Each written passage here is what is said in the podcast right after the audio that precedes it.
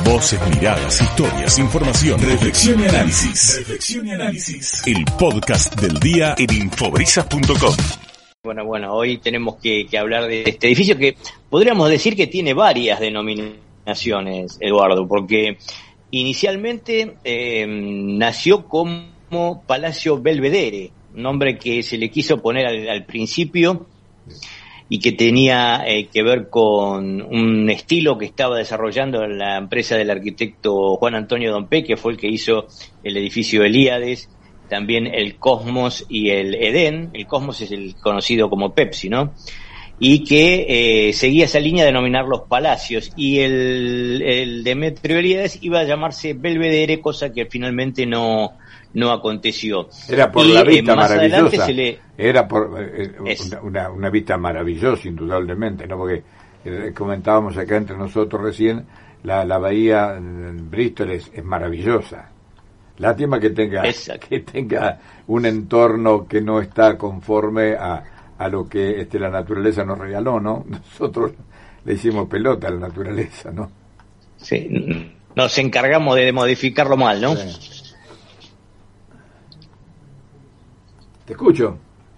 Sí, bueno, eh, esa, digamos, es eh, eh, una primera cuestión, ¿no? la denominación que iba a tener, finalmente se le denominó el edificio como Demetrio Elíades por el, la persona que lo, lo impulsó.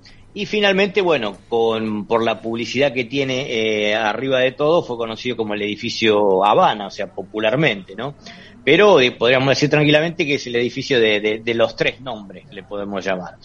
Y eh, pocas construcciones de, la ciudad de Mar del Plata tienen tantos significados como este, esta, esta construcción, ¿no?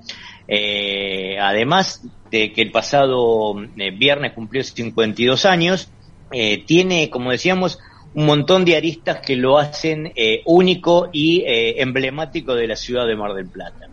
En primer lugar, podemos hablar obviamente del tema arquitectónico, ¿no? Fue construido con, una, con un sistema constructivo francés que eh, tenía como característica principal utilizar un encofrado metálico donde eh, dentro se, se, lo llenaba con hormigón y así se hacía toda la, la construcción. Estamos hablando de una estructura de 125 metros de altura con 39 pisos, más de 270 departamentos y que consistió en el primer rascacielos de eh, la ciudad de, Mar del Plata. Y como te decía, uno de los 50 más importantes de toda la Argentina en materia constructiva. Eh, otro elemento importante de, esa edificación es, como decíamos recién, el tema de la publicidad que tiene eh, arriba de todo, ¿no? que es un cartel de luces de neón que tiene una dimensión de 6 metros por 32 metros de ancho por 6 de alto, el equivalente, según sostienen algunos, a casi cuatro canchas de fútbol juntas, estamos hablando de, semejante dimensión, con un costo realmente elevado, lo que hace al alquiler y al mantenimiento de ese espacio para, para la publicidad, sin embargo es algo que siempre se ha mantenido desde la empresa para eh, por la importancia del lugar.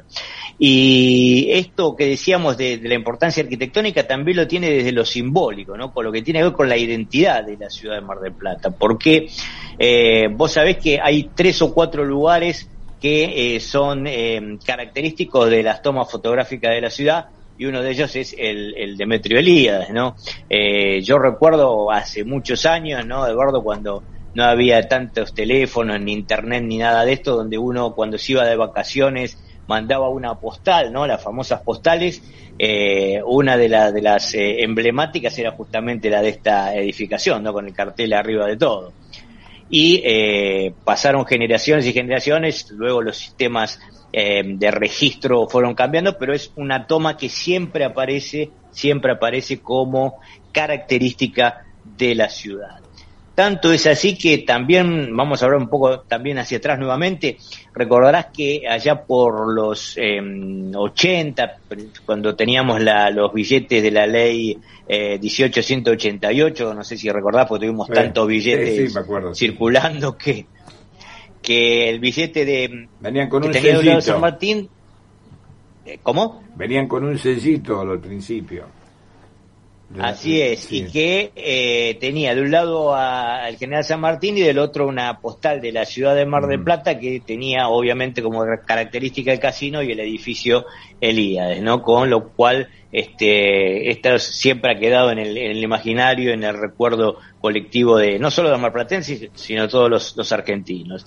Por otro lado, también eh, es la representación de lo que es lo que fue el emprendedorismo en la ciudad, ¿no? Porque recordemos que Elíades fue un inmigrante griego que eh, llegó a la ciudad eh, y empezó a trabajar en, actividades más chicas, comerciales, hizo de todo un poco, hasta que luego se asoció con otros, con otros empresarios y creó la famosa fábrica de alfajores, que eh, también le dio un tinte identitario a la, a la ciudad, ¿no? Con lo cual, a que demuestra de alguna manera también cómo con el esfuerzo y el tesón también los emprendedores pueden llegar a, a cosas importantes no solo del alfajor, también creó una empresa constructora, Delco Sociedad Anónima, que realizó varias edificaciones en la ciudad eh, durante muchos años. Así que eh, es el símbolo también del emprendedorismo. Y por último, el otro, eh, la otra significación importante de esta edificación tiene que ver con la historia de la, de, la construcción en la ciudad de Mar del Plata, ¿no? Porque este fue de alguna manera un hijo de la ley de propiedad horizontal, ¿no? que se durante la etapa del primer peronismo fundacional, que permitió que, la ciudad fuera cambiando en, su fisonomía en, algunos sectores y permitió la construcción en, altura y esto también es el producto de, esa situación que le tocó vivir al país. Y también, como también lo ha planteado el arquitecto Miguel eh, Bartolucci, que eh, investigó mucho el, el, tema de la historia constructiva de la ciudad de Mar del Plata, significó también eh, un ejemplo de lo que fueron las empresas de, construcción en la ciudad que se formaron con los propios albañiles que antes habían sido contratistas de empresas de mayor fuste y que pudieron, eh, por el devenir histórico, también crear sus propias eh, empresas y poder llevar a cabo este tipo de emprendimientos. Así que, como te decía al comienzo, pocas, pocas construcciones de la ciudad tienen tanta importancia y tantas aristas que lo tornan eh, realmente único e importante para una ciudad como la de Mar del Plata, Eduardo. Un lindo recuerdo y un homenaje. Gracias, Gustavo, querido. nos vemos en la semana que viene. Gracias. Un abrazo muy grande. Un abrazo. Gustavo Schweitzer compartiendo la tarde de sonido.